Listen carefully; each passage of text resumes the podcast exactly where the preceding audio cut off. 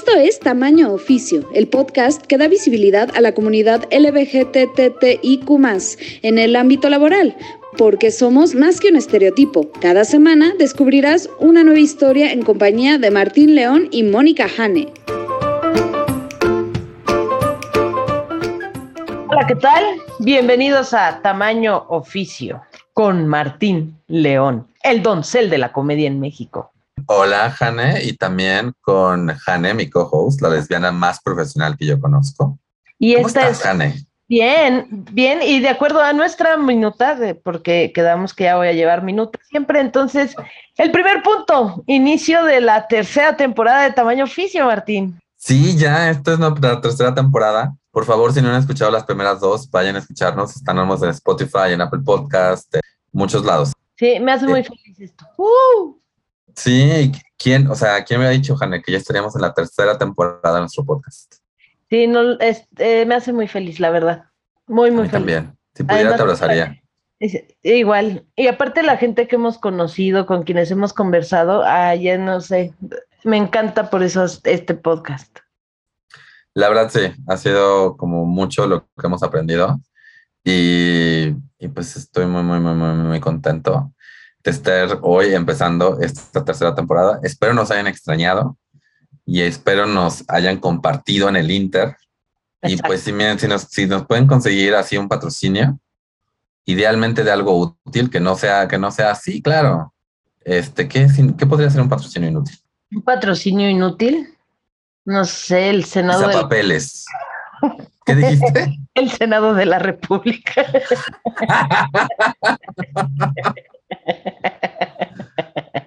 y, así, y esa fue la línea que hizo que no tuviéramos de, entrevista al primer senador el jefe de la.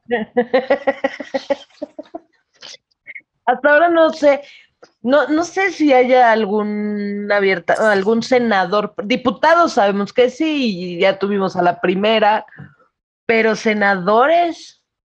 No, yo tampoco tengo a nadie en mente, la verdad, deberíamos saber esto pero no, no tengo nadie en. O sea, sí conozco a gays senadores en el aspecto a gays que cenan, ¿no? Pero. Yo soy una de esas, por Dios. Desayuno dulce. y merienda y lunch. Justo estaba platicando con mi jefa porque estábamos en la oficina y ya era como más tardecito y nos íbamos a quedar un rato más. Y me dice, Jane, ¿quieres un café o un no sé qué. Le dije, güey, soy como los perritos, les dices quieres y le... Automáticamente. Sí, claro. Hasta volteas primero así, ¿quieres? Así volteas, ¿quieres? Así de ayudarme con esto. No. No. Pero soy como los perritos, oigo quieres y entonces me pongo así como perrito en, patas, así, ay, sí quiero, quiero, quiero. así es que. cuidado ahí porque te van a entrenar. sí. sí. Un Twinkie, un reporte. o más bien, un reporte, toma tu Twinkie. Que de cierta manera, si lo piensas, así llegando al tema de tamaño oficio del trabajo, estamos entrenados así de, ¿quieres este cheque? ¿Quieres este cheque? Sí, quieres este cheque, ¿verdad? Exacto. A ver, entrega todo.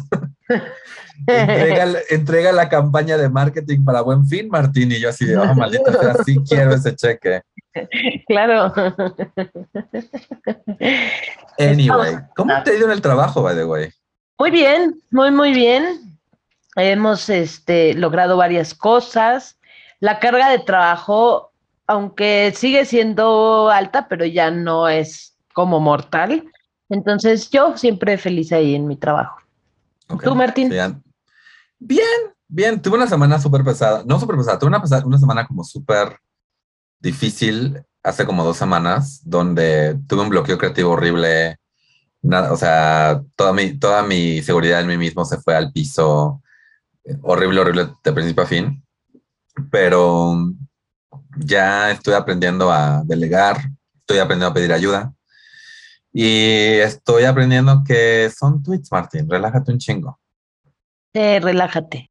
Así es. Muy bien. Me parece muy bien. Además, mira, si, si lo ves bien, así que disfrute Godín, que ya no sé cuántos habrán, bueno, trabajado el día 2, creo que es el que la mayoría de las empresas da. Y luego el lunes 15 hay puente Godines. Ah, qué felicidad nos da todo eso. Lo hay. Luego ya de allí, pues empezamos como que las posadas, bueno, las preposadas algunos, y luego ya llegan 15 días más después de ese puentecito diciembre. Y pues no hay nada más bello que el mes de diciembre porque empiezan las posaditas, las este eventos godines de fin de año. El Guadalupe Reyes. Guadalupe Reyes. Yo honestamente soy más fan de la Navigay, pero soy fan de la Navidad también. Eso sí. Yo también. Yo también. Para las tres personas heterosexuales que nos escuchan, la Navigay es el mes del orgullo. que, también es mi, que también es mi cumpleaños, entonces tiene un lugar especial en mi corazón. Nació Martín y dijeron, tiene que ser el mes del orgullo. Muy bien. ¿Qué sigue en nuestra acelerada junta? En nuestra acelerada junta viene pues la presentación de nuestro invitado, nuestro primer invitado. Por favor, Jane, haz los honores. En esta ocasión, en nuestra primera entrevista de la tercera temporada, tenemos a la Jules. La mujer hecha hombre. La, mujer hecha hombre, sí. mucho miedo decirlo al revés, porque de pronto dije, ah, creo que yo soy al revés de la Jules, casi. Podría decir que yo soy la hombre hecha mujer. La hombre hecha eh, yo no soy ni la una ni la otra, yo nada más, yo, nada más soy Martín León y a veces más afeminado que otras veces. Eh, ¿qué, podemos decir de, la Jules? Eh, lo conocimos por medio del stand-up, es un gran stand pero y ahora está usando su gran talento por el stand-up para además hacer drag, cabaret, hizo danza, sí, estuvo en Billy Elliot, es un Estuche de Monerías es una fuente de talento y creatividad. Estuvo en Cats. Estuvo en Cats, que es la cosa más gay que jamás existió. Me refiero a Jules, no a Cats. Eh, no, de verdad es un honor, es súper padre tenerlo aquí y fue súper padre hablar con él sobre su trayecto.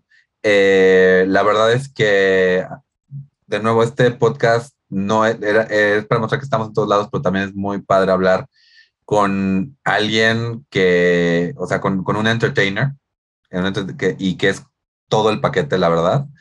Eh, así que espero disfruten mucho de esta entrevista. Así es, así es que vamos a escucharla.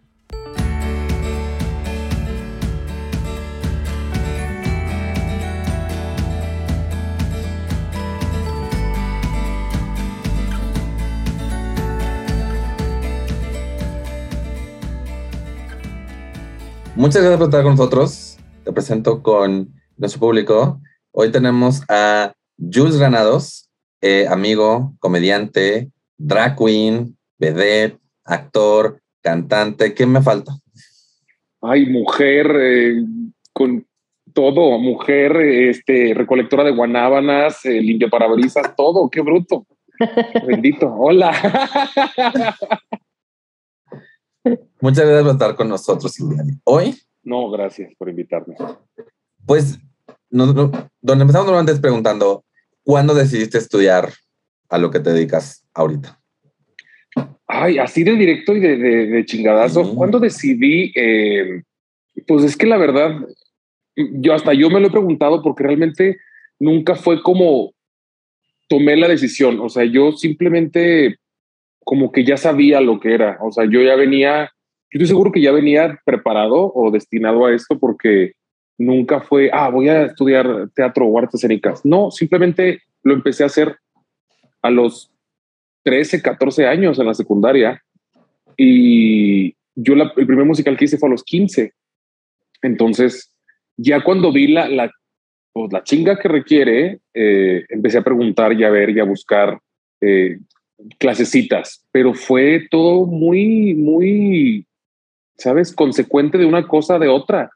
Más bien empecé a hacer de todo, no empecé como tal a, a, prepararme o a decir, voy a ser artista. No, yo ya nací así, desde bien chiquito. ¿Cuál fue el primer musical que estuviste? Ay, el de básico, el si eres de, teatro musical, la canasta básica Vaselina. Vaselina en, la, en la ciudad de Chihuahua en el 2000, tenía 15 años, en el 2000, y bien bonito porque mi primer trabajo, pues se fue a los 15, mi primer musical, eh, fue profesional, o sea, no fue, no fue de una escuela, no fue de una escuela de teatro musical, se abrieron audiciones, eh, se cobró el boleto como tal al público abierto, se anunció como una obra profesional y me pagaron. Yo tenía 15 años y era el protagonista, ¿sabes? Era como, wow, era todo el mundo. Era Dani Zuko, sí. La versión, aparte era la versión, la, era la versión gringa, no era la versión de Julisa, bendito sea Dios. O sea, los 15, desde los 15, y de ahí ya clases de canto, clases de danza, pero cuando vi ya, te digo, la chinga que requiere, me fui a la ciudad de Monterrey a los meses. Yo dije, es aquí.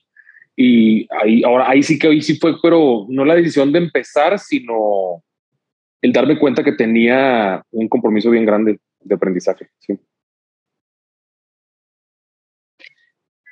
Vas a Jane. O sea que básicamente primero trabajaste y dijiste, ah, creo que sí tengo que prepararme para esto. Sí, primero me, me, expuse porque desde la secundaria me metía a los concursos estos de arte que hacen de la Semana Cultural y siempre me gustó cantar desde muy chavito, desde muy chico, muy, muy chico y modelar y la jotería me encantó siempre, las novelas y todo.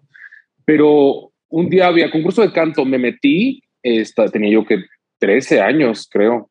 Me metí así a lo güey y gané una etapa y otra etapa y otra etapa y de repente gané el estatal de escuelas secundarias públicas de Chihuahua, ¿sabes? O sea, llegué, di el salto de 0 a 100, o sea, ahí, o sea, dije, ah, soy cantante, pero no sabía, o sea, realmente no, ahí fue donde dices, ah, soy cantante y de ahí teatro y de ahí estudié y de ahí, de ahí, ¿sabes? Fue la consecuencia una cosa de otra. Porque tú pones este que, o sea, tú preparaste en clases de canto y todo. Cuando ya dices, ok, a esto me quiero dedicar, ¿cómo es tu, tu plan en ese momento? O sea, como que te, te viste y dijiste, siento que tengo que mejorar estas cosas para dedicarme a esto y entonces eso fue lo que, que, escogiste? ¿O fue como, tuviste algún mentor? ¿Cómo fue? No, bueno, mira, muy buena pregunta. Eh, realmente creo que le pasa a todos los artistas, yo me fui acercando a lo que tenía más, eh, más a la mano. Yo cuando empecé a cantar, empecé a cantar cosas de Vicente Fernández y de José José. Porque a mí, mi mamá, que fue la que me acercó mucho a la música, siempre me dijo, es que José José y Vicente Fernández son los mejores cantantes que hay en México. Y Frank Sinatra, me decía mi papá. Entonces yo me acuerdo que yo los quería cantar, pero ni sonaba igual, ni, ni, ni, ni me era fácil, me lastimaba, aparte estaba muy chavito era muy inexperto.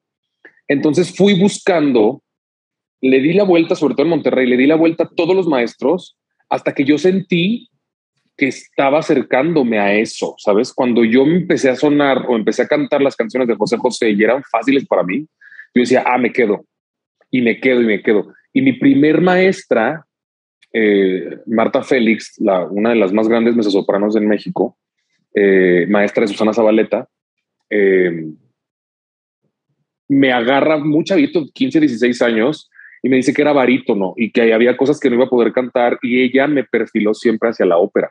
Ella fue mi primer mentora, pero mi, mi, estudio con ella duró como un año, un año y medio, que sí fue, dos clases a la semana, muy rigurosa, una mujer con una técnica muy rigurosa y de un carácter muy difícil. Eh, y de ahí fui conociendo otros maestros hasta que llego con mi gran maestro, que ahora es mi amigo Raimundo Lobo, maestro de Monterrey, y él fue mi mentor durante 8 o 10 años. Él fue el fantasma de la ópera aquí en México y yo lo conozco cuando se regresa a Monterrey. Y yo digo, ah, yo quiero cantar así como él, yo quiero ser el fantasma de la ópera, quiero cantar así. Entonces, siempre fue ligado a lo que yo veía que quería lograr, ahí me acercaba, ¿sabes? Entonces, sí, dos mentores muy importantes, Marta Félix y Raimundo Lobo, de canto de Monterrey. Este, bueno, o sea, y nos dices ahí estás empezando en Monterrey y ahí fue como tu acercamiento, todo este rollo del teatro musical y, y todo el asunto. ¿En qué momento ya te diste cuenta? Más bien, tú a los 15 años ya estabas trabajando. ¿Cuándo fue que tú ya te sentiste que estabas como, o sea, que ya eras un adulto trabajando en lo que querías trabajar? Como, como artista, ya como cantante. Sí. Híjole, yo creo que fue desde bien chavito porque en mi casa hubo necesidades, ya sabes. Eh, en mi casa hubo las necesidades, entonces tenía que, que hacer la prepa, que nunca fui un burro, siempre fui muy bueno para la escuela, pero nunca me gustó. Entonces tenía que yo, mi papá me dijo, haz lo que tú quieras hacer, o sea, lo que te quieras dedicar.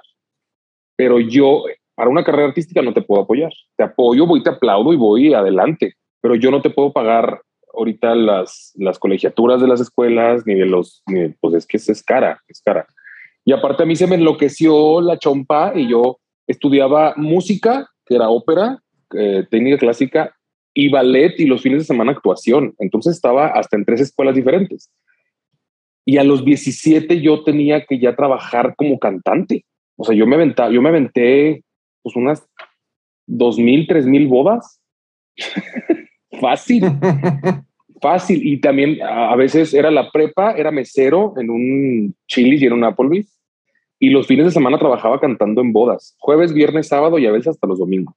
Entonces a los 17 para mí yo ya, yo ya era un cantante profesional con todas las desvirtuadas que hay en, los cantantes y grupos de boda, pero son una gran escuela. Cantar en los grupos de boda y en los grupos sociales es una gran escuela.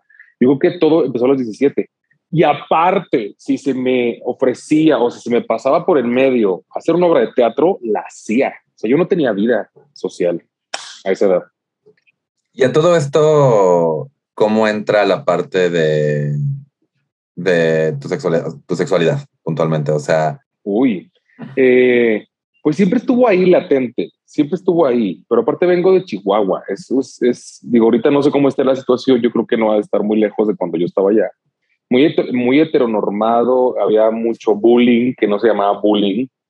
Yo la secundaria me fue de la fregada, la prepa igual me fue de la fregada, pero siempre lo negué.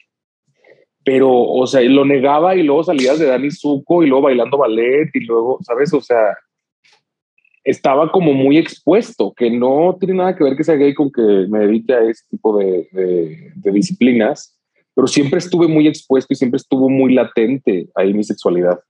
Y yo conocí mi sexualidad, o sea, yo sabía que era gay desde los 15 también, pero yo me mantuve escondido o resguardando mi seguridad física y mental y moral y toda espiritual hasta los 19, ¿sabes?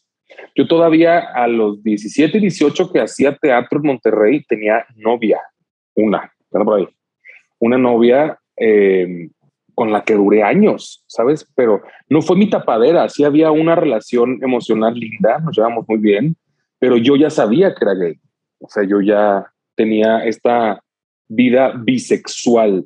Y aparte te expones a estar, por ejemplo, en los grupos de danza clásica, hay 40 niñas cinco hombres y cuatro son gays. Si no es que, o sea, de cuatro, siete son gays, así. Entonces, entonces siempre está ahí, siempre está latente. Y en el teatro musical, bueno, yo te puedo contar historias de que éramos diez con novia y esos diez ahorita somos gays todos. Pero en ese momento estábamos muy chavos, muy, muy chavos. Y siempre estuvo ahí latente, la verdad. Ayudó, ayudó. Y es, es interesante porque, o sea, algo que, que, hablamos aquí es justamente, o sea, normalmente como la pregunta es un poquito en tu área laboral, que normalmente es una oficina, ¿cómo está puesto ahí? O sea, ¿quién, si hay una política de no discriminación o, o algo por el estilo? Pero siento que en el, en el mundo artístico, eh, por un lado, como dices, están en todos lados, de cinco personas, siete son. Por el otro lado, como dices, muchos empiezan con esta como necesidad de, de, esconderlo. Igual y no porque, no, o sea, obviamente no porque tus compañeros del arte te vayan a, hacer algún, o sea, obviamente la, violencia no viene de adentro, sino por este rollo de igual y si la gente sabe que eres abiertamente gay, ciertos, ciertos, ciertos papeles o ciertos roles ya no, ya no se te abren. Sí. O te, te ponen un tipo y nada más eres ese, este tipo, ¿no? Que, que es como cierto tipo de personaje homosexual. ¿Tú cómo ves, o sea, desde que empezaste hasta ahora, cómo has visto que cambie como eh, este rollo de la aceptación o el qué tan abierto una persona está dispuesta a ser en, en, tu mundo? Pues yo creo que es eh, no más fácil, pero sí es más común. O sea, sí es, es, lo que ayuda, que es más común, eh, mucho más común, mucho, porque tienes, te digo, de cinco, siete son. Y a veces la discriminación, digo, aún así la discriminación, aún así existe, aunque seamos todos gays o la mayoría, existe en los, por ejemplo, en los papeles. Si hay veces que puedes llegar a perder un papel si eres eh, muy afeminado o si eres muy afeminado te van a dar cierto tipo de roles. O en mi caso, que ahorita lo estoy viviendo, que siempre fui alto, soy muy alto, tú me conoces, soy muy alto, eh, me gusta mucho hacer pesas, soy grande, soy de una, soy de una fisionomía tosca. Pues siempre me van a dar papeles de, ¿sabes? De guerrero, del fuerte, del capitán, del, y realmente, pues ahorita soy drag queen, ¿sabes? Si hay una discriminación, aparte, la discriminación entre hombres gay adentro del ambiente, esa sí está, es un poco más complicada.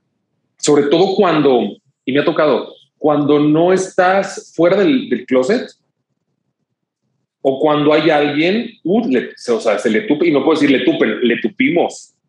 Esta closetera y esta que nomás anda con la bailarina y par de lesbianas, ¿sabes? La discriminación existe afuera y adentro. o sea, existe y de diferentes formas. Entre nosotros, discriminación hacia los papeles, hacia el trabajo, por tu forma de ser. O sea, la discriminación siempre está, siempre. Y sí, yo creo que el teatro, sobre todo, te hace de piel muy gruesecita. Si eres de piel delgadita, truenas en el teatro, pero en dos. Y sobre todo, por ejemplo, aquí en la capital, ay, güey, aquí sí es un ambiente entre hombres gay muy pesado. El ambiente es muy pesado y las amo y las quiero a todas y las conozco a todas las fotos, pero el ambiente es muy complicado.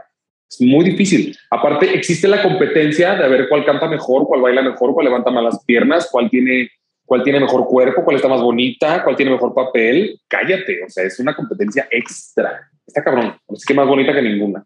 Pero entonces, o sea, no nada más es como la discriminación hacia LGTB más, sino como también esa competencia que hay mucho entre los hombres, ¿no? Bueno, eh, mucha, mucha, mucha, mucha, mucha.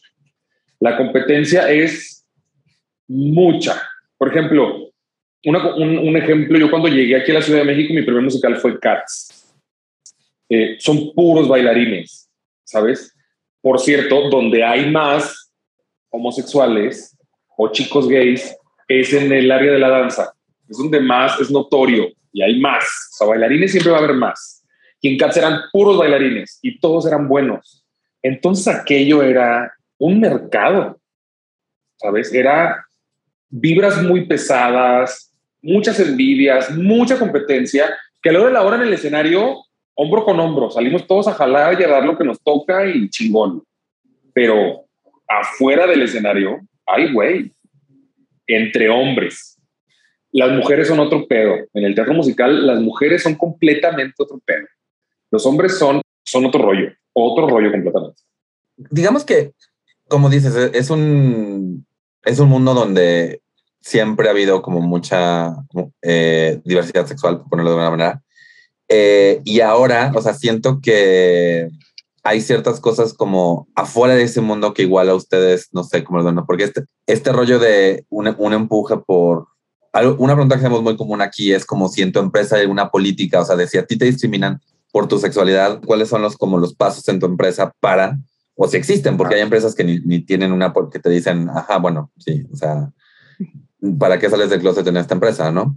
Creo que en, este mundo, como dices, o sea, no es tanto que no te vayan a dar, no, es tanto que te vayan a correr, sino por, por, tu sexualidad, sino es más bien este, este rollo donde, y es un rollo hasta bastante raro, donde un hombre heterosexual o que se está codificado como heterosexual toma el papel de un homosexual y jotea tres horas y es denle tres Óscares, así, por, por favor.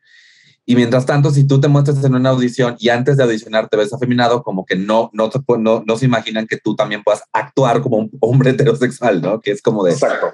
Que es tu trabajo al final de cuentas. Exacto. Eh, entonces, digamos que Son dos preguntas. Uno, ¿cómo ves desde el mundo del teatro musical eh, la o sea, ¿qué, cómo está, se, está haciendo más diverso e inclusivo el mundo de afuera? ¿Y cómo crees, o sea, y qué crees que tiene que cambiar del mundo musical para ser más incluyente? Híjole, ¿cómo está? Yo creo que está, ¿cómo está afectando el teatro musical hacia afuera? Muchísimo. Sí, esa es la pregunta, ¿no? Sí, muchísimo. Aparte viene esta cultura de unos años para acá, por ejemplo, Glee, este, este programa Glee que ayudó muchísimo. Yo creo que aparte de que es un gran proyecto y, a mí me encanta y me encantó en su época, ayudó mucho a acercar, sobre todo aquí en la cultura mexicana, porque en Estados Unidos el, el teatro musical es, es parte de la cultura casi a la par del cine. Esa es la verdad. En México no y en Latinoamérica no. Pero acerca mucho, acerca mucho eh, la gente que desconoce el tema o que está lejana de la comunidad o que no tiene idea o que no tiene la cultura, la comedia musical acerca mucho, sobre todo estas piezas como La jaula de las locas, Kinky Boot, Priscila Renes del Desierto, The Prom, que ahora se va a estrenar el, 26, el 29 de octubre, que se trata de dos chicas gay. Eh, acerca mucho y eso es buenísimo, es parte de, es parte de, de, lo, de lo bello del teatro y del arte, que acercas a la gente a otras culturas, a otros conocimientos, a otras cosas de la comunidad en sí en general, ¿sabes? Que no, no, no tenemos que permanecer escondidos, porque en México, pues sí, el teatro musical es un tema muy escondido por, por lo mismo, porque hay, es una comunidad gay muy fuerte. ¿Y qué cambiaría yo en el, en el, en el aspecto de la comedia musical en México? ¿Qué cambiaría el público? Yo creo que el problema de la comedia musical en México es el público, la verdad. Es uno de los principales problemas, porque no tenemos la cultura. Y no tenemos la cultura no porque no haya, sino porque la gente no le apuesta y la gente no le invierte. Sí, ayer de hecho escuchaba el comentario de, es que el teatro musical es muy caro, el teatro es caro. Sí, el teatro es caro, pero también los partidos de fútbol y también irte a poner una peda en zona rosa o en algún antro. O sea, el problema es que la gente no le invierte a la cultura. O sea, ni le invierten al teatro, ni le invierten a los museos, ni le invierten a las, a las exposiciones de pintura, ni a las exposiciones del teatro universitario o, cuestiones de orquesta, música. El problema en México es la cultura, sobre todo. Yo cambiaría pues no se puede cambiar, ¿verdad? Pero sí acercaría más a la gente a que sea más ávida de consumir teatro. Yo, yo, siendo parte de la comunidad teatral de México, puedo decir que me ha tocado ver cómo le puedes llegar a cambiar la vida a la gente. Cómo puedes llegar a tocar corazones, eh, crear conciencia, eh, ¿sabes? Elevar el nivel de merecimiento en este país hace, o sea, hace falta elevar el nivel de merecimiento porque, híjole, por ejemplo, ahorita vienen grandes, grandes musicales y ya están en puesta, que yo estoy, por cierto, este, en el Teatro Guadalinicio todos los viernes a las nueve. ¿Para qué Pero vienen grandes.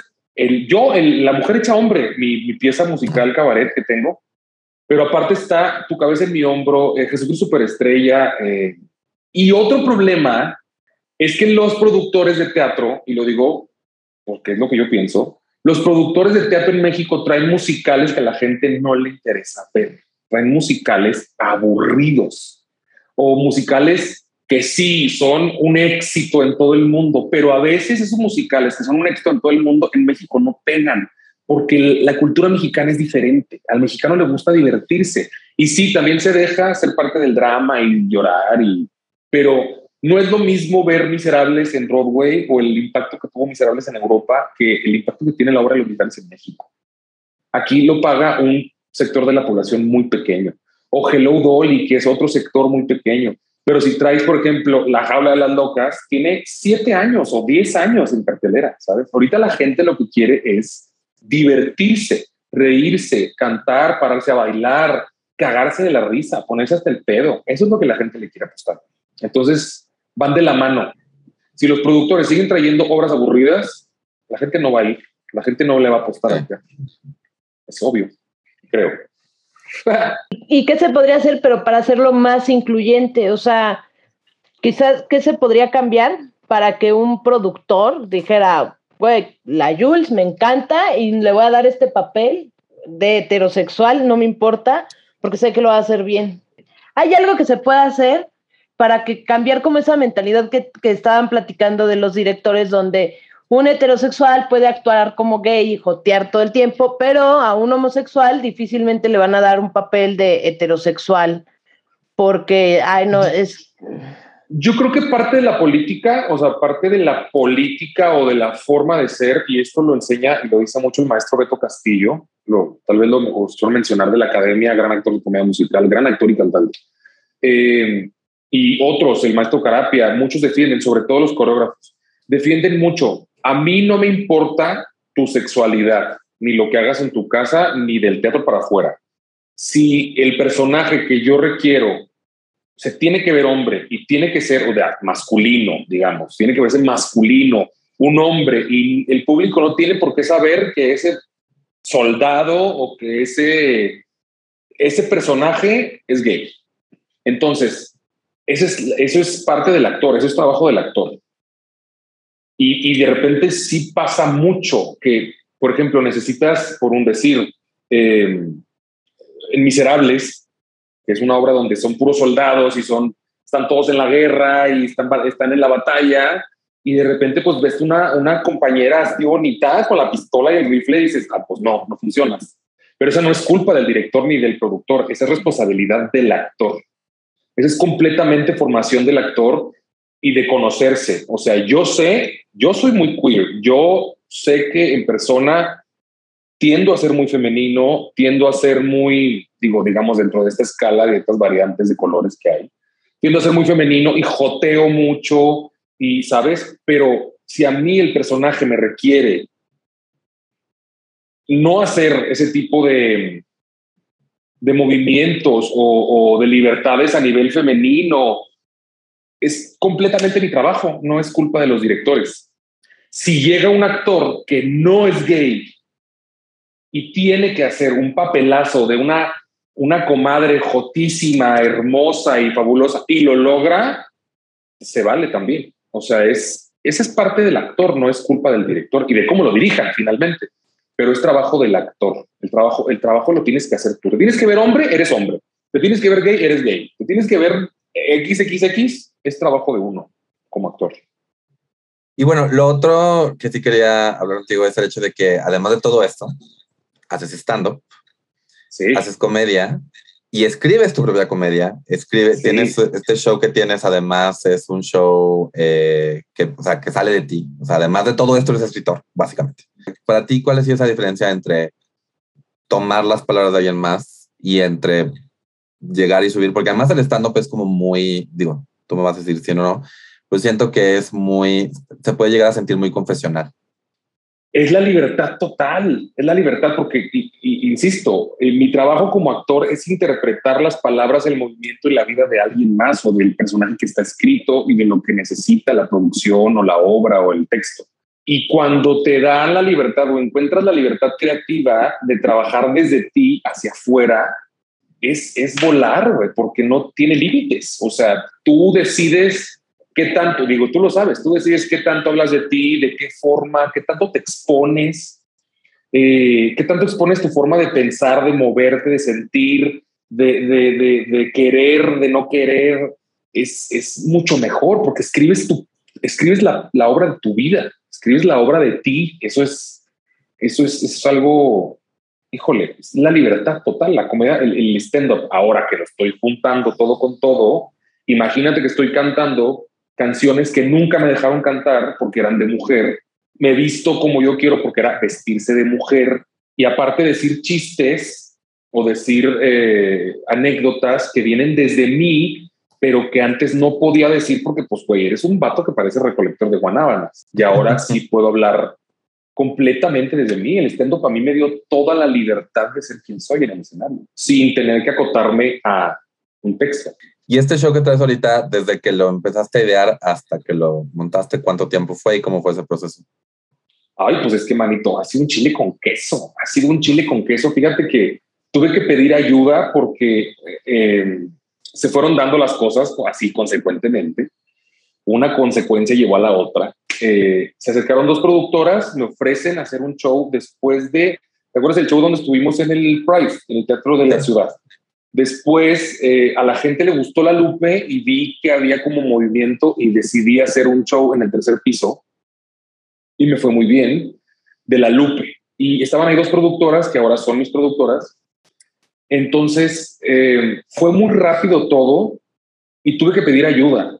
Y la que me ayudó, que la amo y se ha vuelto parte de mi familia, mi hermana, mi todo, se ha vuelto, la verdad, es mi hermana de vida ya, la maestra Gloria Rodríguez. Porque sí me acerqué y no solamente en el sentido texto de comedia, tiene mucha visión para, para hilar historias, para, me ayudó a poner todo lo que traía yo aquí guardado en texto y darle un sentido que termina siendo un chile con queso, mi show. Ya el día que tengas la oportunidad o tengas la oportunidad de ir, es un chile con queso, pero sí hay una línea y fue muy poco tiempo.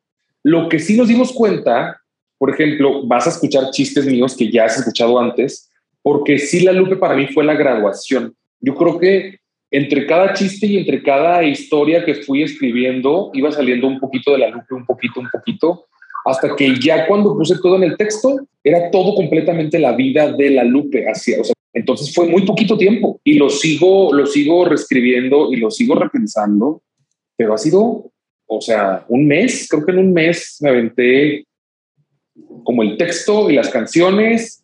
Y el día que estrenamos eh, duró el show tres horas y media, no miento, tres horas y media. Al segundo show le quité ocho canciones. Cante todo y le quité ocho canciones y le quité, según yo, 40 minutos de texto y duró tres horas el siguiente show. Entonces, termina siendo siempre un chile con queso, mi show. Pero lo voy, aparte va mutando, cada función va mutando. Cambio de canciones, cambio de texto, cambio de chistes. Se me ocurre un chiste en la semana y lo meto. Entonces, es, es un show que va en evolución constante. Y la verdad es que vale mucho la pena. Ese show está increíble. Gracias, gracias. Y la verdad me encanta oír que eso que dices, que, que piensas alguna semana y lo metes, porque siento que de repente, o sea, estoy tratando, si tú quieres probar un chiste en un open mic antes de subir al escenario, estoy totalmente contigo, pero creo que de repente aquí en México se está creando con ciertos comediantes más nuevos este rollo de no puedo subir un show, un chiste a un show a menos de que esté probado en cuatro open mics. Y, y, yo sí creo que en algún momento tienes que empezar a confiar en tu timing y en tu, y en, y en tu feeling cómico y entonces por eso me gusta. Digo, además de que he dado show contigo, te conozco desde hace rato, entonces eres, uno de los comediantes que más me gustan en, ahorita. Entonces, este, entonces la verdad eh, es muy, muy padre escuchar, escucharte y además creo que mucho comediante más nuevo, como que dice, soy comediante y ya. Y, y, y hace cualquier otra cosa que no sea comedia, hay otros comediantes que dicen, es que eso no es stand-up. Y tú le dices chile con, chile con queso, pero a final de cuentas, ningún comediante es mono, o sea, tiene nada más una faceta y si la tiene, qué aburrido, honestamente.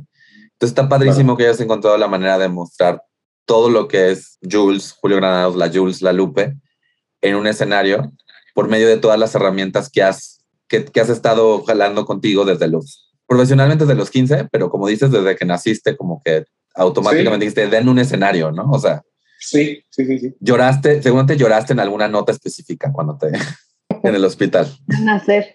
Literal, yo creo que sí, yo creo que sí vi un do de pecho, estoy segurísimo, segurísimo, güey. Seguro.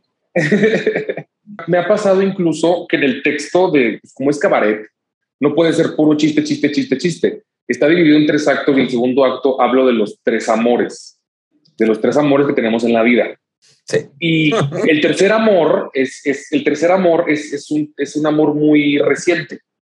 Es, es una experiencia todavía muy reciente de un proceso que todavía continúa, pero sabes que ahí está. Entonces, eso ha sido lo bonito del show, que cuando estrené, dije una cosa y luego esta relación seguía, ¿sabes? Era latente ahí, pasaban cosas. Entonces, al siguiente show y eran otros chistes y quitaba una canción porque ya no sentía esa canción. Entonces cantaba otra canción. Y se ha ido transformando a partir de, de, eso. O que todavía tengo relación con el primer rollo que tuve, que hablo de él en el show. Y cuando lo volví a ver, la canción cantaba y ahora me gustó porque dije, que ya no significa nada. Es que así, así ha pasado. Es un show completamente evolutivo. Y no, no pruebo. Yo no pruebo. Soy un, yo sí soy un hijo de puta. Nunca es, y yo no recomiendo cada quien su pedo, pero yo no voy a los Open, no me gustan los Open, no, yo, aparte, siempre que voy a los Open, es, son puros comediantes. Y yo, pues no. Yo siempre he dicho, ¿por qué le traen putas a las teiboleras? O sea, no, no. Yo sé que no los voy a hacer reír. O sea, no, está cabrón. Y yo aprendí, bendito Dios, en el teatro, por ejemplo, con los Mascabrothers y con Adal Ramones. Son una gran escuela. Porque dicen un chiste un día y medio pega. Al día siguiente dicen el mismo chiste, pero con una colita extra y ya no pegó. Entonces, al día siguiente ya le quitaron esa colita y le cambiaron. Y así cada día van probando chistes. Es una mecánica impresionante y lo vi en Frankenstein, cómo iban, cómo aquel show de una hora y media duraba cuatro horas porque se iba viendo cómo en su cabeza iban trabajando. Esto no sirvió, lo edito, esto sirvió, pero en su cabeza iban, ¿sabes? Para adelante, para atrás, hasta que el chiste era perfecto y caía en el tiempo, en el momento y en el lugar. Entonces, creo que de ahí me, de ahí en lo que sí dije, sí se puede, La última pregunta. Si existiera un genio de la lámpara maravillosa LGBT ¿qué deseo le pedirías? Eh, de lo que yo quiera, o, referente a la comunidad. Lo que tú quieras. Híjole. Me agarraste en curva bien gacho porque híjole, híjole, si yo tuviera tres deseos de un genio color rosa, yo creo que pediría salud para mí para todos, porque ya nos dimos cuenta de que sin salud no hay nada. Salud, ¿sabes? Tener la bendición de la salud hasta el día que te toque irte, pero que te toque irte el día que te cuestes a dormir y que digas, ya me voy. No sé, una locura, pero salud, que las condiciones a nivel cultural en este país cambiaran y hubiera más oportunidades para los artistas verdaderos y no para los artistokers que acabo de ver un imbécil, ay, lo tengo que decir, acabo de ver un imbécil que acaba de decir que él, ya no se, por, bueno, no voy a decir nombres, pero ya, él ya no se considera TikToker, se considera un, un artista y una celebridad. Y esa no es la culpa de él, la culpa la tiene el público y la falta de cultura yo pediría que este país tuviera un nivel de cultura mucho más grande y, tuviéramos un acercamiento cultural y oportunidades culturales y artísticas desde niños para todos, jóvenes, adultos, adultos mayores. Arte, el arte nos va a salvar en todas sus facetas y la gente no lo ha entendido. Y un chingo de varo, un chingo de varo para mí para seguirme produciendo todos los espectáculos que quiero. Totalmente de acuerdo. Chingo, un chingo de varo, así. Ya mira, ya con salud. Gente que vaya a ver mis, mis, mis, propuestas escénicas y dinero, yo creo que, puta, güey, sería como el cuadro perfecto, ¿no? Mira, con salud y gente que te vaya a ver, el varo llega solito, ¿no? el varo llega solo, exacto, el varo llega solo. Entonces, es cierto, el tercero lo cambio por viajes gratis por todo el mundo durante toda mi vida. Me encanta viajar. Entonces, yo lo que veremos viajes gratis a los mejores lugares y las mejores eh, zonas turísticas de este planeta. Antes de que, de que nos toque irnos de este mundo, quiero conocerlo todo, güey. Entonces, sí, tienes mucha razón. Salud y gente que venga a los, a los espectáculos, que, que le apueste la gente al teatro. Y uno cuarto, uno cuarto, perdón, que se acabe el fútbol, me caga el fútbol, que no exista el fútbol. Ay, me choca, me caga. Yo lo, yo lo cambiaría por rugby. Ay, el rugby. Mira, a mí el rugby me encanta por ver esos cuerpos y esos güey. ¡Aplausos! lo siento, Jane, lo siento que no tengas nada, pero bueno. No le entiendo este, nada, pero comparto, hermana, comparto. El rugby es lo máximo. Pero bueno, de verdad, Jules, muchas, muchas gracias por haber estado con nosotros hoy, por, haberte, por haber compartido todo todo tu camino es como un camino muy diferente al que tenemos aquí normalmente, pero eh, está muy padre ver, o sea, no, porque creo que al final de cuentas no es, o sea, parte de lo que a mí me ha gustado de este podcast es, es mostrar a la gente que está esta idea que si a los 18 no sabes qué vas a estudiar, entonces, oh my god, tu vida ya, así como de, oh my god, qué terrible. Y, y, no, y no por ello, o sea, a veces el camino no... Eh, por, me gustó mucho tu historia porque por un lado fue un camino muy claro, es voy a ser artista, y por otro lado es dónde chingados está ese camino. Exactamente.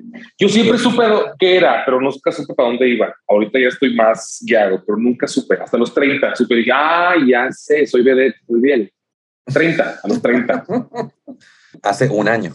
Este. Hace un año, hace un año. Gracias. De verdad, de verdad, muchas, muchas gracias, Jules. No, gracias a ustedes. Gracias, por la invitación. y por el honor que me hacen de acercarse a mí y, gracias, gracias por este, por este bonito momento y que quede en la historia. Muchas gracias. La verdad, sabes que te quiero, hermana. Y nosotros a ti. Los quiero, los quiero. Muchísimas gracias. Besitos. Gracias.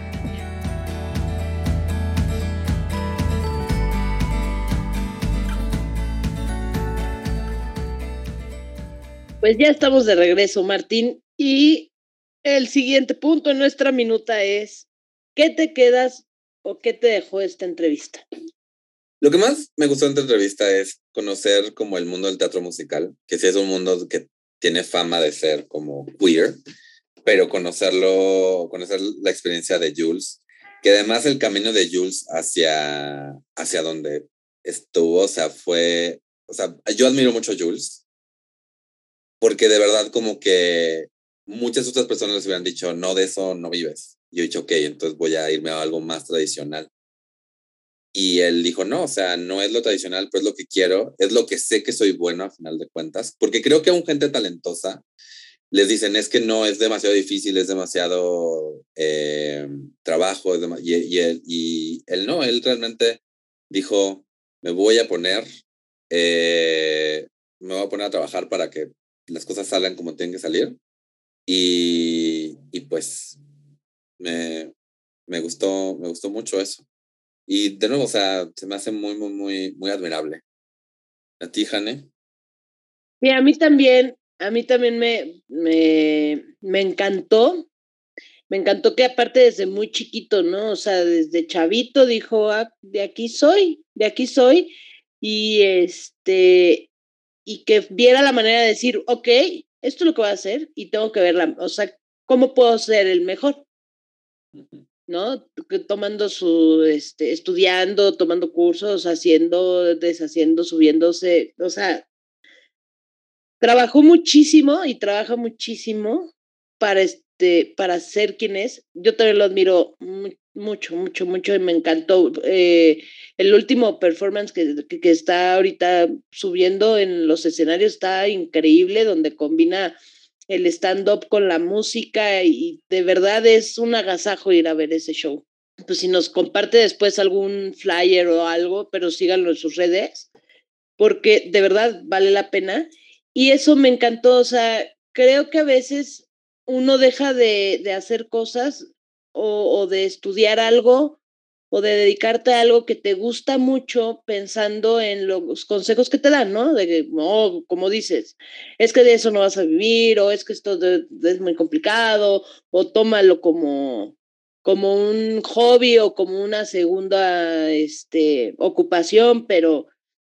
Y pues al final, no importa en qué te quieras desarrollar profesionalmente, o laboralmente hablando, creo que si eso es lo que te apasiona y eso es lo que te gusta, vas a lograrlo y vas a hacer mucho, o sea, y vas a alcanzar pues tus metas, ¿no? Eh, aquí rápido les digo que el show de Jules, La Mujer Hecha Hombre, eh, con su personaje de drag, La Lupe, eh, va a estar el 12, 19 y 26 de noviembre y el 3, 10 y 17 de diciembre en el Teatro Bar El Vicio a las 9 de la noche. Vale muchísimo la pena ir a verlo, la verdad. Y otra cosa que me gustó que sacó es este rollo. Últimamente he habido como este debate de.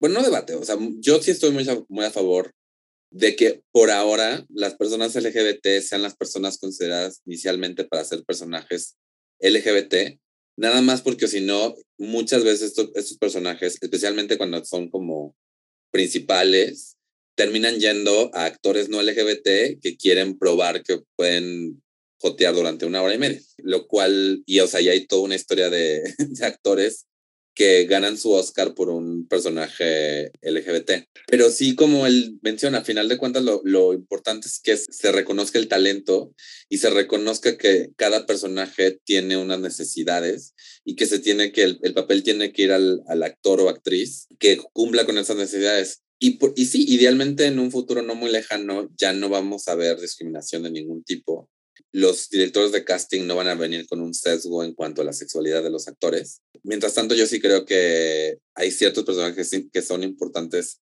especialmente en el, en el mundo trans. Creo que es importante que una persona, las personas trans interpreten personajes trans. pero estuvo padre que lo mencionara y fue muy padre escucharlo desde la perspectiva que, de alguien que trabaja en el, como actor. Exactamente. Totalmente de acuerdo contigo. Copy-paste. Exacto. No, es que no voy a repetir lo mismo, ¿no? La, gente que nos escucha, bueno, que Jane es el repetidor automático. ¿Qué es, ¿Qué es esto? Una junta de trabajo donde alguien dice, yo tengo algo que decir, y luego la siguiente persona dice lo mismo, y la siguiente persona dice lo mismo, y la siguiente persona dice lo mismo. Sí, o voy a quedar como el típico que el jefe dice algo, ¿no? Y el otro, oh, sí, jefe, claro que sí, tiene toda la razón. Creo que estoy quedando en ese papel por ahora, porque además soy el que toma la minuta, que también es como el que siempre está, oh, sí, jefe, como no. Pues toda la razón, a mí me encantó, este, espero que todos hayan disfrutado tanto de esa entrevista como lo disfrutamos nosotros. Y pues bueno, pasando a otro punto de nuestra minuta, Martín, vamos a las noticias. Muy bien, ¿qué noticias traes, Jane? Pues mira, leí algo en Milenio que me llamó mucho la atención porque honestamente yo no lo había escuchado y no tenía idea, perdónenme, pero que existiera este término nuevo. E incluso pues voy a investigar si es que ya se agregó al LGBTTIQ más y que entre dentro de ese más, que es, ¿qué es la antrosexualidad? ¿Antro? A-N-T-R-O. Ajá, como antro, antrosexualidad, una sola palabra, todo seguido.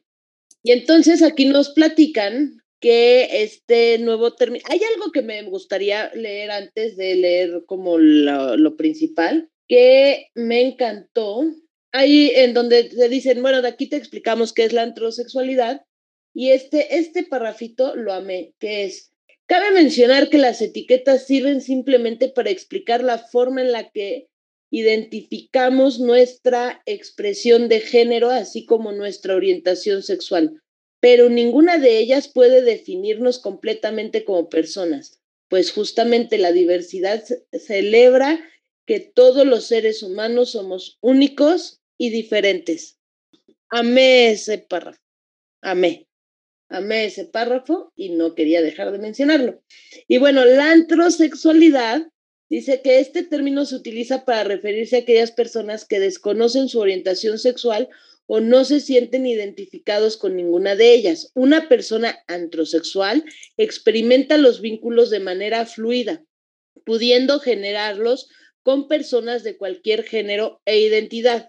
A pesar de contar con ciertas similitudes con la pansexualidad, un antrosexual no está seguro de su orientación ya que se encuentra en un proceso de búsqueda y conocimiento propios. No hay ninguna conciencia sexual, siendo la prioridad generar vínculos afectivos con otras personas. Esto no significa que las relaciones sean inestables, ya que pueden ser tanto esporádicas como duraderas. Lo que me encanta de esto es que básicamente le pusieron una etiqueta a la gente que dice, a mí no me gusta ponerme etiquetas.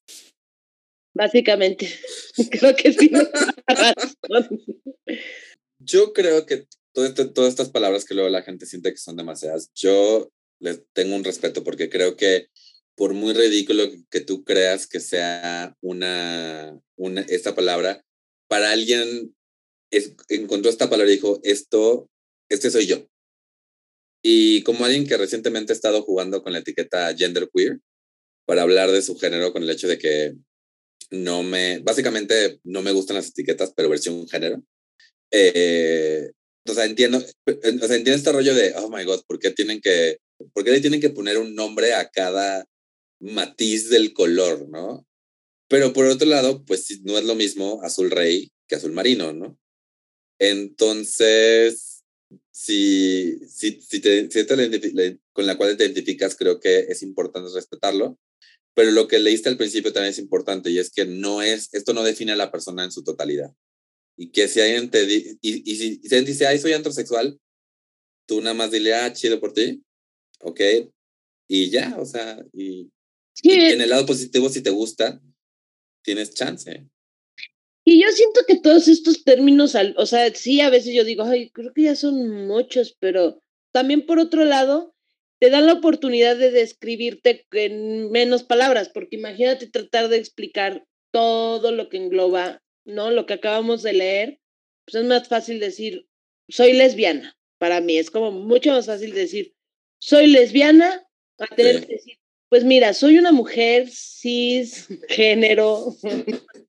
Pero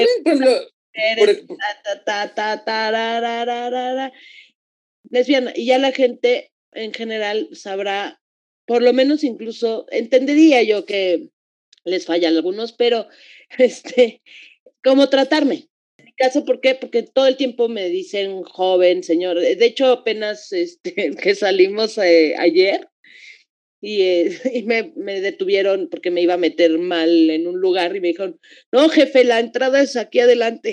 Y yo, ay, ya me metieron de catego, ya no soy jefe, ya soy jefe, no joven. Es jefe. Entonces, igual y si le dices lesbiana, entenderá la gente, ah, bueno, no le tengo que hablar de niño, le tengo que hablar de niña. y lo único es que le gustan las niñas. Sí, o sea, y digo, ahorita, o sea, la palabra va con la explicación porque pues la mayor parte de la gente no entiende o no la conoce, pero pues también en algún momento la gente no entendía la palabra bisexual. Pero bueno, gracias por explicarnos qué es la antrosexualidad. Ya estaré investigando si sí va a estar en el LGBT. Lo que pasa es que yo, me, yo en, el, en algunas versiones del acrónimo está la Q de, en inglés de questioning. Y primero pensé que era como eso, que es como questioning, que es como no sé si soy heterosexual, bisexual, bla, bla. Está en el más, está, y mira, la cosa es, esté o no esté. eh, hay personas así. Hay, hay gente que se identifica así y ya, no te quita nada respetar, respetarlas. Así es. ¿Y tú, Martín, qué noticia nos traes? Yo traigo la noticia de, eh, así, re, entrando al mundo de los deportes. Eh, Josh Cavallo supongo que se pronuncia caballo o caballo, es como caballo pero con B chica. Eh, un hombre australiano se declara gay y se vuelve el primer jugador profesional activo en salir del closet. Eh, salió, hizo un video eh, que publicó en sus redes sociales, eh, donde dice que ha sido un viaje llegar a este punto en mi vida, pero no podría estar más feliz con mi decisión de salir del, del closet. He estado luchando con mi sexualidad durante más de seis años y estoy contento de poder aparcarlo. Es, es, le estoy leyendo este de tu, de, de tu Deportes Noticias, tudn.mx, no sé por qué uh -huh. están escribiendo como... Eh, tiene 21 años eh, y juega, es un centrocampista en el Adelaide United. Se define como una persona muy reservada, pero contó como que siempre sintió necesidad de, de ocultarse porque estaba avergonzado, pero pues ahora está listo para hablar de eso y vivir su vida orgullosamente.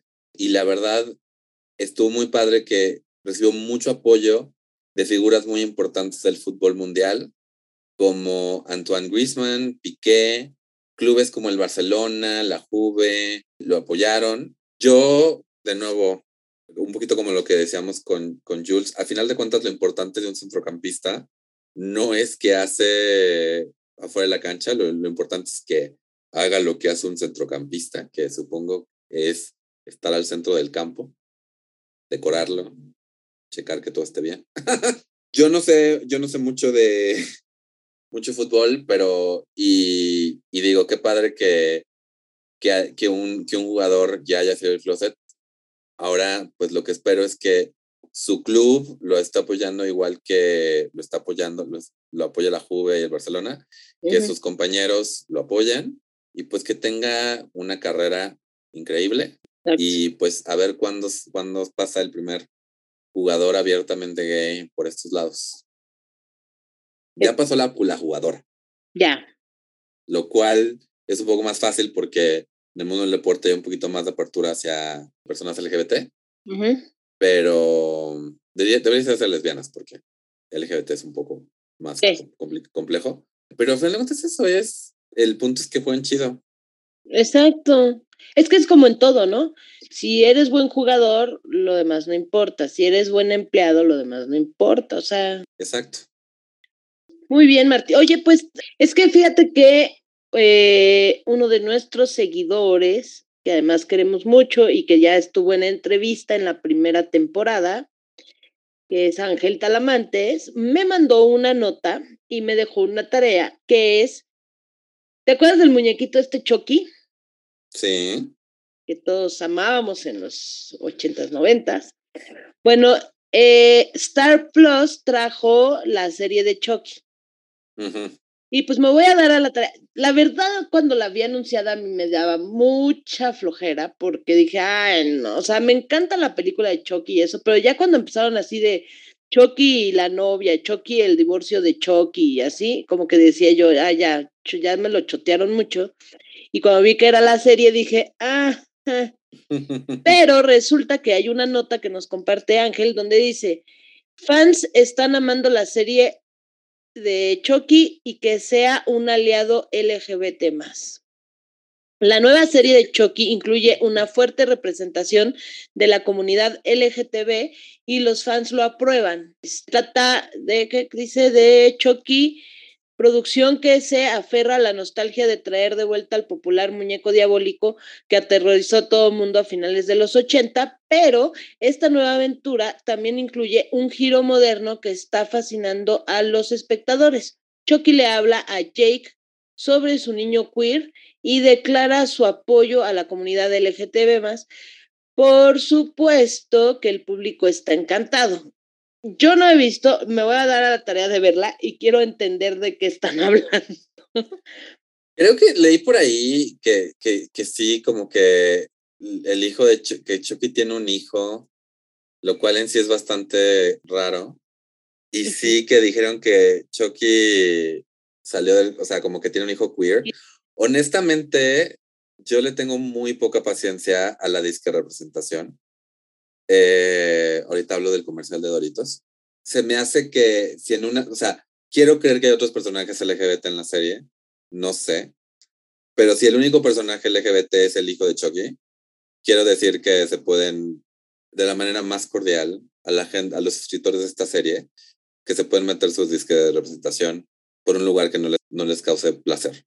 Porque, o sea, la verdad es que sí siento que de repente es, metamos un personaje LGBT en esta serie, no porque realmente sea un personaje LGBT, o sea, bien escrito, o un personaje LGBT eh, bien actuado, sino nada más como que para sacar notas de, ay, esta serie tiene personajes LGBT. Ya tuvimos Glee, ya tuvimos, o sea, ya, ya hay muchas series, con, ya hay suficientes series con personajes LGBT que ya no me, no me sorprende que haya, y es algo muy bueno, que no me sorprenda que haya personajes LGBT, pero que te querían meter este como de, ay, Choque apoya a la comunidad gay. Choque es un muñeco asesino. No estoy particularmente interesado del apoyo de un muñeco asesino. Yo sé, el muñeco diabólico. Y sí, tienes razón, aquí dice que es su hijo, este, el hijo de Chucky y Tiffany, este, y que su hijo es queer. Además, queer, que es como, no, no estamos diciendo, o sea, mínimo no, también el hijo de Superman salió como bisexual. Y ok, tiene novia ahorita, chido por ti. Yo leo demasiado fanfic de Batman y Superman como para sorprenderme de que Superman salga del closet. Porque es este rollo que te dicen, Superman sale del closet y lees la nota y, ah, el hijo de Superman. Ah, sí, yo también me fui con la pinta y dije, ah. Que, que, está chido, o sea, que está chido que tengamos un Superman LGBT, total, totalmente de acuerdo. Eh, me gustaría ver más sobre la relación padre-hijo de Superman con su hijo bisexual. Eh, pero también es como es dejar la, es dejar la puerta abierta a que ya cuando le escriban un, un, un interés amoroso fijo, sea alguien del sexo opuesto. Pero digan, ay, no, pero es representación queer, porque dejamos, y, y ser bisexual sí es representación queer en la vida real. Para la ficción, creo que está siendo un atajo muy conveniente para estudios decir, pues es bisexual. Y en esta escena vemos como le hace ojitos a alguien del, del, del mismo sexo aunque al final termine una relación heterosexual. O sea, y de nuevo, no es lo mismo ser una persona real bisexual a este mega imperio decidió que le va a poner eh, eso. Y es algo más complicado y debería, deberíamos invitar a un escritor de cómics. Creo que puedo, creo que tengo a alguien que le puedo preguntar si quiere participar como escritor. Anyway, anyway pero, pero eso. Y, pues, bueno, yo voy a, voy a, eh, este, a ver la serie. Tú cuéntame y ya les voy contando qué es lo que yo pienso de, de esa representación que todos los fans aman. O sea, dije, güey, tiene bien poquito que le salió la serie, como porque ya todo. Pero bueno. También es esto, estas notas las escribe alguien que le pagaron por decir, tienes que, este es el, lo que mandó el RP de Chucky, así de transcríbelo y haz una nota al respecto. Exacto. Pero bueno, lo voy a, me voy a dar a la tarea de eh, el próximo fin eh, ver lo más que me permita Ana. Yo no lo voy a ver porque no me gusta ver cosas de terror. Punto. A menos de que tenga un hombre fuerte que me abrace mientras los veo. Bueno, no soy un hombre fuerte, pero te puedo abrazar y lo podemos ver en mi casa. Y comemos. Pues mira, la, podemos ver juntos. Eh, tal vez. Anyway. Pero sí, también, eh, y, y, y como subiendo, montándome eso, es que no sé si quiero hablar del comercial Doritos. Me, me estresa muchísimo. Sí, sí, platica. Doritos sacó comercial para el Día de Muertos que con el eslogan nunca es demasiado tarde para ser quien eres o algo por el estilo. No lo voy a buscar ahorita, me da Y el comercial, eh, básicamente ves que llegan a un cementerio y dejan, dejan una ofrenda de Doritos, lo cual ya es particularmente, ya es problemático, a una, a una, en una tumba y aparece el de la tumba, que era como un tío de la familia, y, y, él, y atrás, y le dice como, ¿qué onda familia? Y entonces aparece otro, otro difunto y atrás del tío y es, y es como, ¿quién es él? Y este, este es Mario, mi pareja. Y como que te quiere, y como que Doritos es como de, ay, estamos mostrando que, que la, estamos cool con la homosexualidad, que bueno, Doritos Rainbow, ya, lo, ya nos habían vendido cosas anteriormente.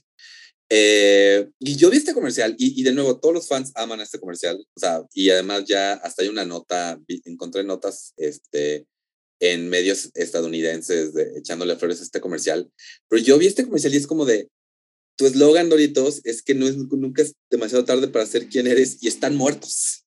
Es el único momento en la vida de alguien donde ya es demasiado tarde para ser quien eres. Y entonces, la verdad, tú, yo puse, entonces tuiteé, este, Doritos, Doritos dijo, está bien, está bien que seas gay si eres, si estás muerto.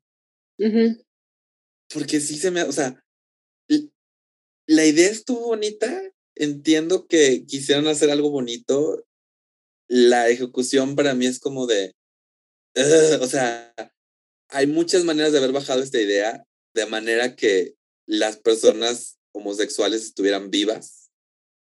Sí, claro, tal vez en lugar de la viejita que dice, ay, pensé que toda tu que, que siempre ibas a estar solo, ¿no? Algo así.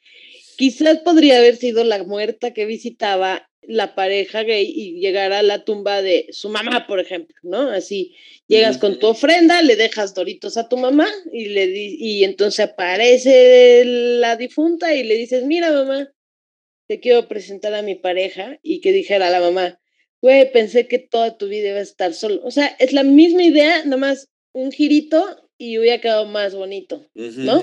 Eso. O sea, yo vi el comercial porque tú pues, leí tu posteada y dije, ¿de qué se trata? Lo vi y dije, sí, tiene un punto. Pudieron haberlo hecho al revés y sería más bonito. Está bonito, pero podría estar mucho más bonito. Y justamente, entonces, es más, que hubieran llegado él con su pareja en viejitos para decir, nunca es tarde, ¿no? Pero no muerto. Exacto.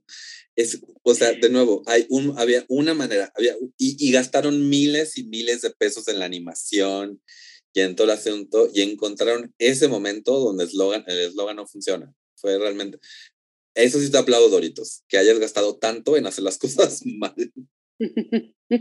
Por eso, por eso los gays que trabajan en estas ONGs de alianza con empresas me odian, porque siempre soy, soy, el, soy, el, soy, el, soy la piedra en el arroz. ¿Qué sigue en nuestra minuta?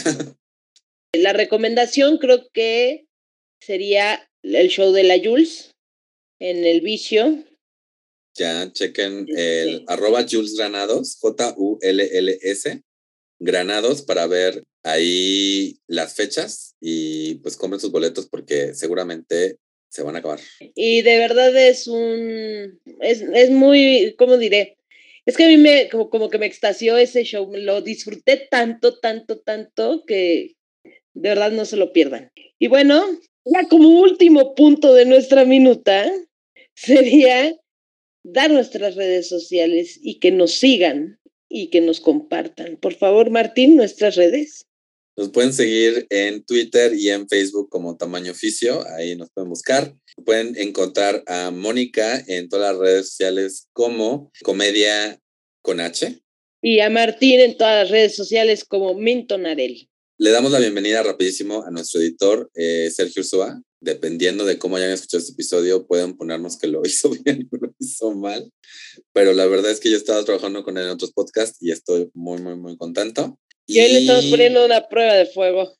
Básicamente. Pues eso es todo, gente. También si quieren apoyar este podcast, por favor, compártanlo, suscríbanse en donde sea que nos estén escuchando. Si conocen a alguien que quieren, crean que sea una buena entrevista, díganle, oye, que te entrevisten en tamaño oficio. Y patreon.com diagonal mintonares con mis redes sociales. Ahí pueden apoyar todos los podcasts que estoy produciendo, incluyendo este. Habiendo dicho eso, saludos cordiales. Vámonos, que aquí espantan. ¡Ah!